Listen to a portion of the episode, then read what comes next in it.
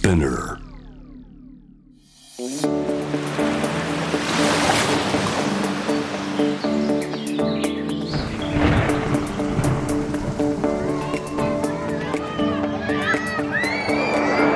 SDGs Explain for Business SDGs を仕事に生かすナビゲーターは SDGs を軸に活動するワールドロード CEO の平原伊文です国連が掲げる持続可能な開発目標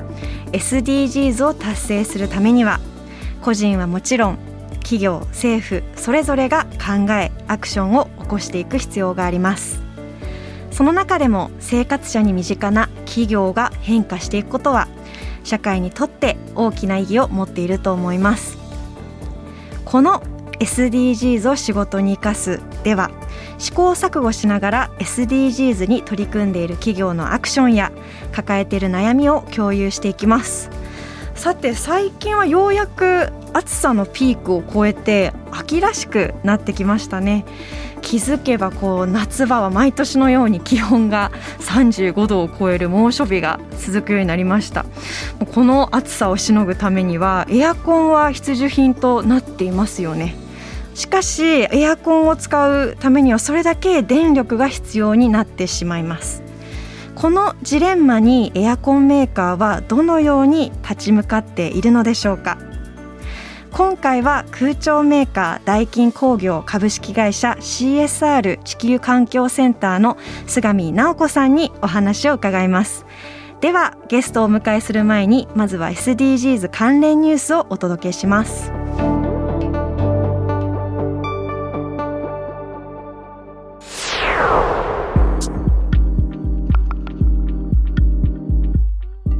BTS のバターのビーチを守れ。K-POP ファンが石炭火力発電所の建設中止活動に乗り出す。K-POP ファンと環境活動団体が連帯してビーチの保護活動を始めています。韓国の連合ニュースによると BTS のヒット曲「バターのコンセプトフォトの撮影地になったビーチの近くで現在石炭火力発電所の建設が進んでいるということ。石炭火力発電は気候変動を悪化させる上に建設によってビーチが破壊されるとして脱石炭団体の石炭を超えてと環境活動を行うプラットフォーム K-POP4 プラネットの2つの団体が建設中止を求める署名活動を開始しました。2団体は気候変動が悪化しており新しい石炭火力発電所は必要ありません。たとえ建設したとしても10年しか稼働できないでしょう。しかし破壊されたビーチは元に戻りません。まだ時間はあります。と訴え建設中止を求める署名への賛同を呼びかけています。月2回のトランスデーが新宿で誕生。その背景とは？東京新宿にあるプライドハウス東京レガシーは毎月第1第3火曜日にトランスデーとしてトランスジェンダーフラッグに囲まれています。トランスジェンダー当事者のスタッフと話したりライブラリーに備えられている LGBTQ をテーマにした本を読んだりゆっくりお茶やコーヒーを飲んだりと思い思いのスタイルでくつろぐことができるということ。トランスデーはトランスジェンダーの人たちだけではなく誰でもウェルカムな場所で楽しみながら人とつながり安心して過ごせる場所と運営スタッフは話しています。安心してつながれる場所がより一層必要となっている理由の一つに SNS を中心としたトランスジェンダーの人たちへのバッシングの増加があるということ。こういったバッシングが起きた時に家族にカミングアウトしてない人や理解のない家庭で暮らす人の中には誰にも相談できずに孤立してしまう人もいます。運営者はそういう状況でさらに居場所がなくなってしまう当事者もいます。可視化が進んでも受け皿を作らないと辛い思いをする当事者もいるのでこういったトランスデーのような場所が必要だと思っていますと話しています。以上 SDGs ニュースでした。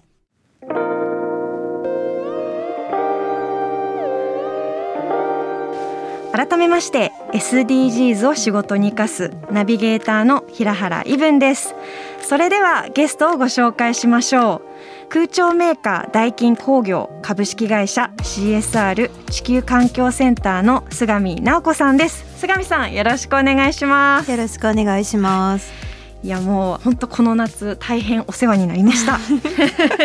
暑かったですよね。暑かったです。もう我が家トイプードル2匹いるんですけど、はい、いつも家のエアコンを見てはありがとうありがとうって多分言ってると思います。こちらこそありがとうございます。はい。まずあの早速菅見さんの自己紹介お願いします。はい、はい、えー、大金工業株式会社、えー、CSR 地球環境センターという部署から参りました菅見直子です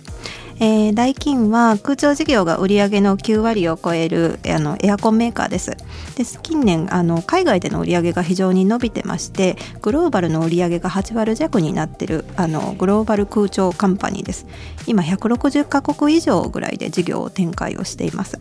でその中で私はサステナビリティに関するコミュニケーションを担当しておりましてサステナビリティレポートとかそういったものを作って、はい、それをベースに社内外の広報活動をしてます。であの私の部署 CSR 地球環境センターっていう ちょっと仰々しい名前なんですけどあの部署名にも環境っていうのが入るんですけど当社は特に環境活動に力を入れてますので今日は SDGs のお話っていうことなので、はい、あの当社が気候変動に対してどういったアクションしてるのかっていうお話ができればいいなと思ってます。はいもともと菅見さんはご入社された時からそのような今のあの地球環境センターにいらっしゃったんですか？それとも別の部署にいらっしゃったんですか、はい、別のところにいまして、はい、入社からあの数年はグローバル戦略本部という海外事業を担当する部署におりました、うん、でヨーロッパのマーケティングを担当してたので月の半分ぐらい海外に行ってたんで、えー、めちゃくちゃあの CO2 を出す生活を すごく飛行機に乗る生活をしてましたね、えー、で産休と育休を経て今の部署に移動して今10年目ぐらいになります。そうなんですね、はい、結構こうヨーロッパだとかなりこう CO2 の削減とか取り組まれてる企業さんが多いのかな、まあ、政府が一体となって取り組んでるのかなと思うんですけども、はい、どうでしょう？菅見さん実際に行ってみた時温度感といいますか？そうですね、はい、今はまあだいぶそうですけど当時私がやってた頃はまあ省エネ意識はありましたけどやはりなんかそこまでインフラが整っていないっていうのもありましたし、エアコン自体がそんなに普及はしてなかったですね。はい、そうなんですね。実際に海外の営業だったり戦略のご担当から今 CSR 地球環境センターにご移動になってからご自身の環境に対するこう意識だったり、うん、心境とかって変わったりされていますか？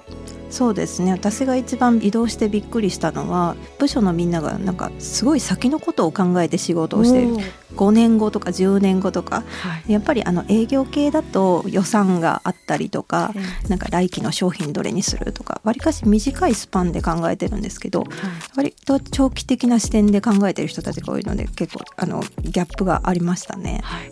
どうですか？こう移動されてみてから何か中長期的に考えるようになってこう菅見さんの中でお仕事の変化とかあるいはこんなことをもっとやっていきたいとかってございますか？そうですね、あの恥ずかしながら私はあんまりこの部署に移動するまで環境についてとか考えたことなかったんですよ、うん、ここの部署に移動になってからようやく勉強し始めたっていうぐらいなんですね、はい、で、まあ、勉強すればするほどなんかえこれってすごくやばい状況じゃないっていうことに気がついて、うんいやむしろなんで知らなかったんだろう私っていうふうに思いました。で同時に私もあの産休育休明けてからだったので子どもたちが将来大きくなる時になんかこのままだとこの子たちが親になる時とか孫とかはどういう生活してるんだろうっていうことをなんか心配するようになって、はい、自分のために仕事をするというよりも次世代のためになんかできることがあるかもしれない。なんかあの明るい希望というか、はい、まあ、できることってちっちゃいんですけど、ええ、なんかできることがあるっていうふうに気づいただけでも大きかったですね。はい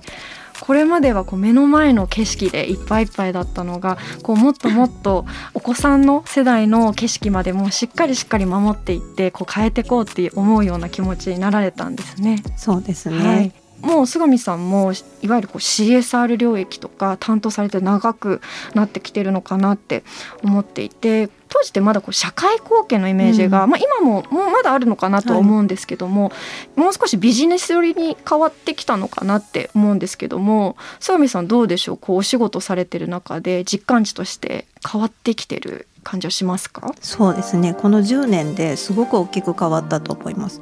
の最初の頃はどっちかというと社会貢献ってなんかやっぱり寄付とかなんかそういうフィランソロフィー系の話ばっかりだったのでいいよねお気楽な仕事でみたいな。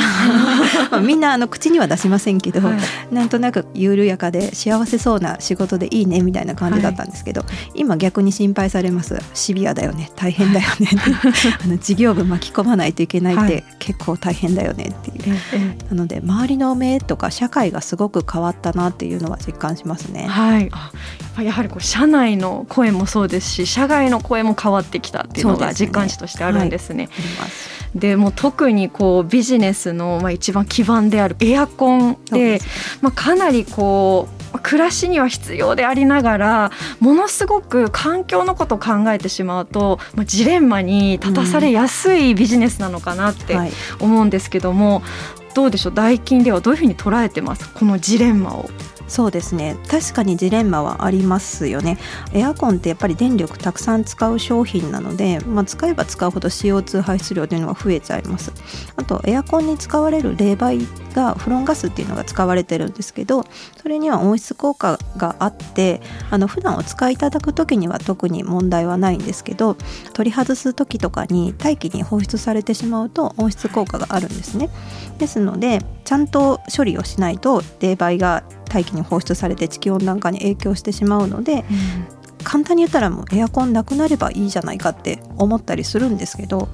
私自身もエアコンなかったら生活できないなっていうのもありますし、まあ、エアコンのプラス面っていうのも結構あって、まあ、エアコンできたのってここ100年ぐらいなんですよ。うん、でおばあちゃんが子供の頃とかエアコンなかった生活をしてたじゃないですか。はいその100年で地球規模というか世界規模で考えるといろいろ変わってます。はい、で、まあ、シンガポールとかドバイとかああいう暑い国ってエアコンなかったら多分経済発展しなかっただろうっていうふうに言われてますので、はい、健康で快適な生活をたくさんの方にご提供できたっていうプラスの面もあの確かにあるとは思ってます。これから世界では人口増加どんどんしていくって言われてますけど特にアジアとかアフリカですごく人口が増えるっていうふうに言われてます。で IA っていう国際エネルギー機関のレポートによると2050年には人が増えるのでエアコン需要もそれだけ増えて、うん、2050年には3倍の需要になるというふうに言われてるんですね。はいですので当社としては3倍に増えるっていうのはめちゃくちゃ嬉しいかなんですけど ビジネス的にはすごくいいことなんですけど、はい、まあ、このまま同じように対策なく売り続けていくとやっぱり世界が大変なことになるよなっていうことは、もちろん自覚をしています。はい、ですので、まあ、あの事業が成長しながら社会も共に成長できるためには、やっぱり今すぐ何かアクションをしないといけないなっていうのは、うん、当社の人間みんな自覚しているところだと思いますね。はい。じゃこの今すぐアクションっていうところで具体的に何をされてるんでしょうか、はいまあ、あのエアコン単体での省エネっていうのはもちろんなんですけれども家全体でとか街全体でとかそういったエネルギーマネジメントのことを考えたりとか空気の力をどんなあの空気のプラス面があるのかっていうのを、まあ、大学さんとかと提携しながら一緒に研究をしたりとかもしてます。はいエネルギーマネジメントってどんなことされてるんですか？そうですね、あのまあ、エネルギーの最適化なんですけどあのエアコンのピークの時にちゃんと省エネの制御ができるようにとか、うん、トータルで見た時のマネジメントになります。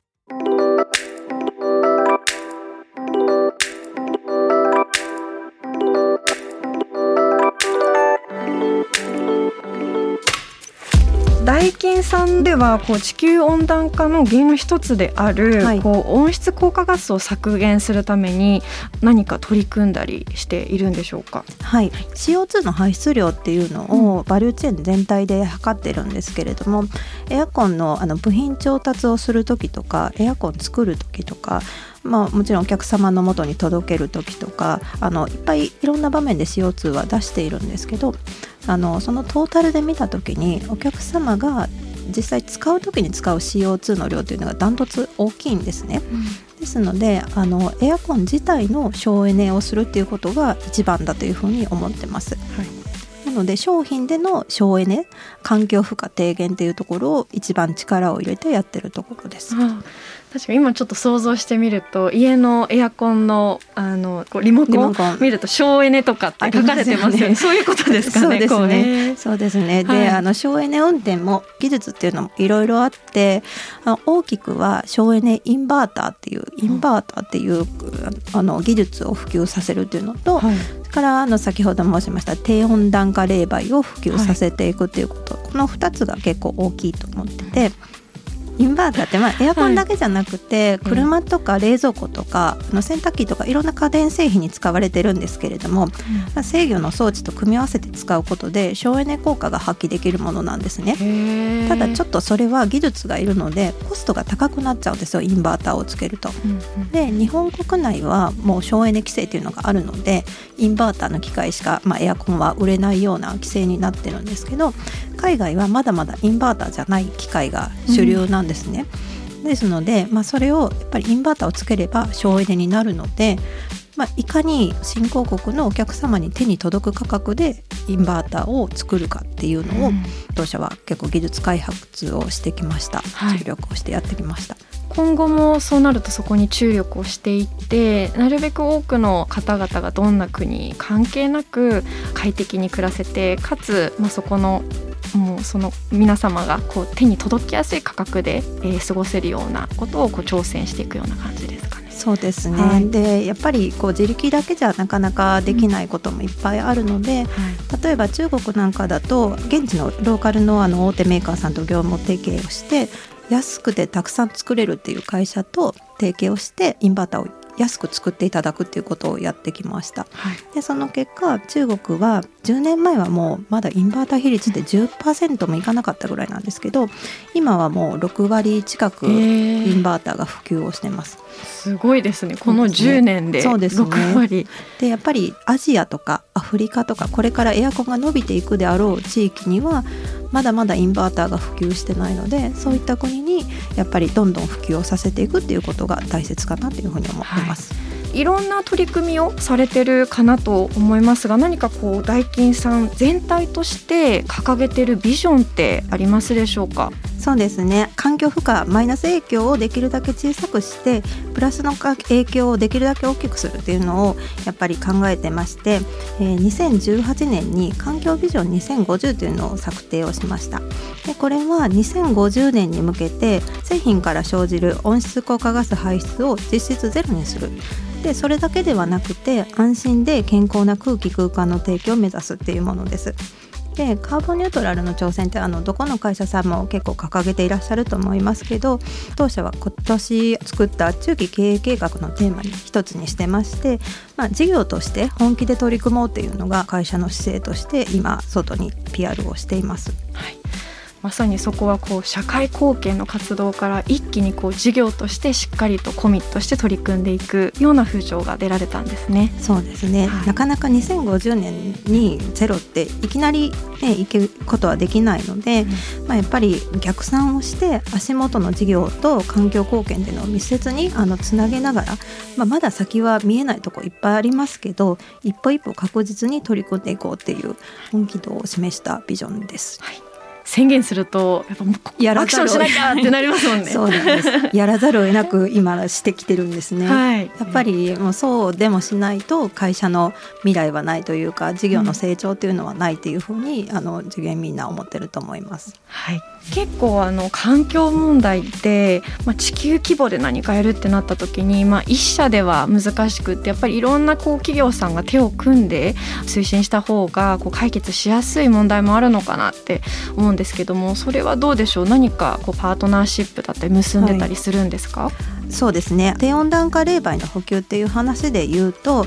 自社だけがその低温暖化冷媒を使ったエアコンを作って売ることができたとしても地球規模でいうインパクトって小さいものですよね。ですのでみんながその低温暖化冷媒を使えるようになるようにまず新興国でまあ言ったらライバル他社になるんですけどローカルのエアコンメーカーにエアコンの作り方を教育するですとかあとメンテナンスをする会社さんさんに技術教育をしたりとかみんなで使えるようなことをやってきています。あと政府の方々に対してもあのこの霊媒がいかにあの環境負荷が低いかっていうことを PR をさせていただいてでその国としてその霊媒を採用するっていうことをいろいろやったりとか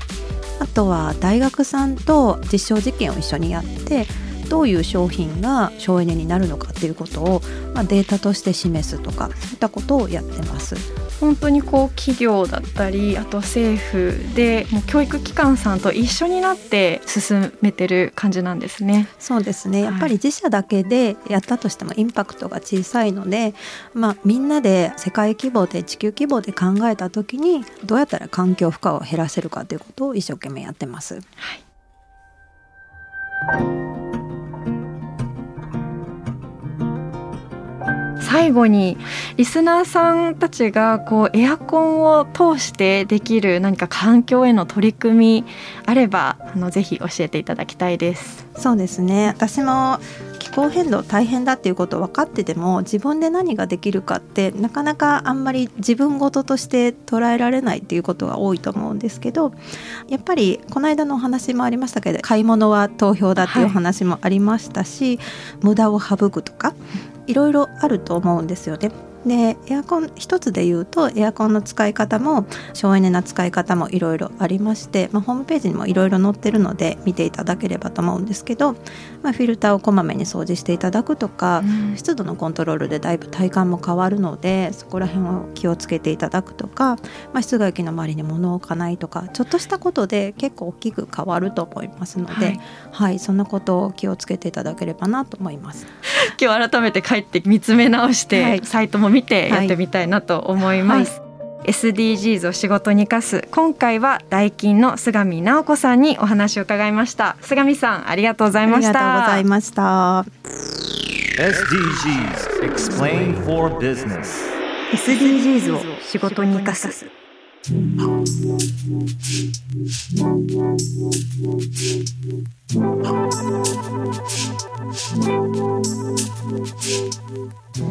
ここからは仕事で使える SDGs の数字と言葉に関するトピックをご紹介します。今日の言葉はマイクロアグレッションです。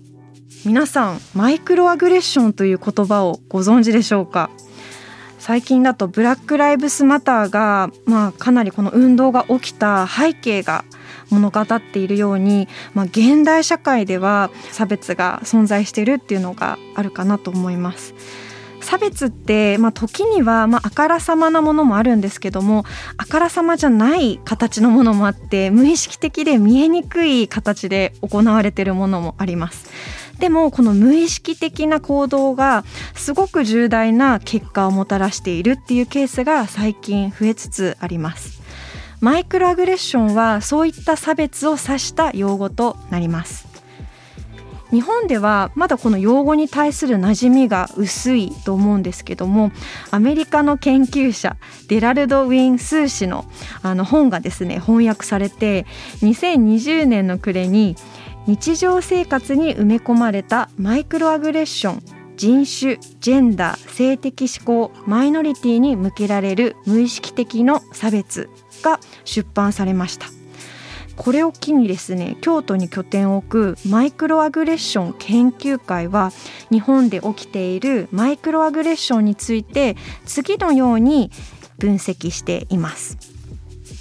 相手の体験のリアリティを否定する。人の訴えに対して思いやりなどの話にすり替えてしまう。日本社会には差別はないという考え方が根強く差別が表面化しそうになると問題がないことにしてしまう。例えば女性差別なんてないよね。日本人と変わらないから大丈夫。差別なんて直接されたことあるの？考えすぎじゃないの？こういったような、まあ、一見直接的な差別ではなくってもすごくこう無意識的に相手を傷つけてしまっている時もあります。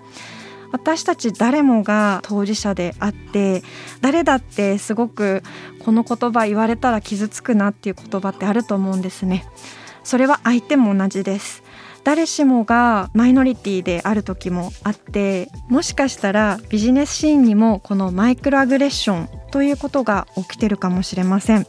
すごく難しいテーマではあると思うんですけどもちょっとだけ意識をしてみるといいのかなと思います。ということで仕事で使える SDGs の言葉に関するトピック。今日の言葉はマイクロアグレッションでした。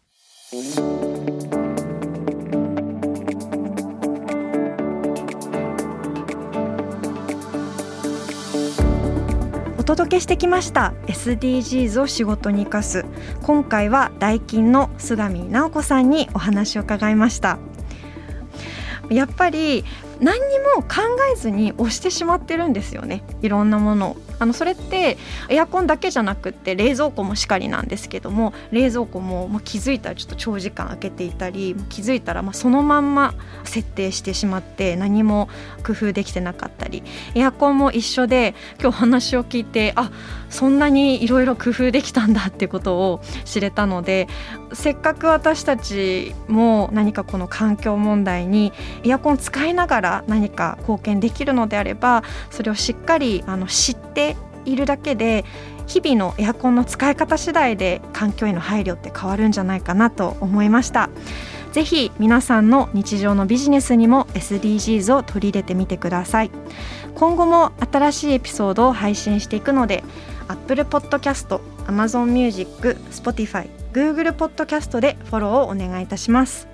これまで配信したエピソードもぜひチェックしてみてください。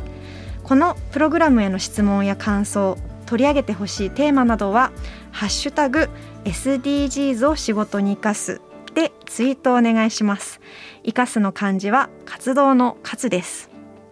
今日ですねちょっと嬉しいことがあってちょっと歩いてたんですね。道中を。歩いていてそしたら SDGs を仕事に生かすのナレーターの平原さんですよね。って声かけられてでいつも聞いてますって言われたのですごいテンション上がったので皆さんぜひツイートもお願いします。そしてハフポスト日本版では SDGs ニュースに特化したツイッターアカウントを運営しています。日々の SDGs ニュースを知りたい。けどなかなか時間が取れない人に代わってハフポスト日本版が140文字でサクッとニュースを読み解きます。ぜひフォローしてみてください。アカウント名はハフポスト SDGs スラッシュ。仕事に役立つ SDGs ニュースです。ということでここまでのお相手は平原イブンでした。Spinner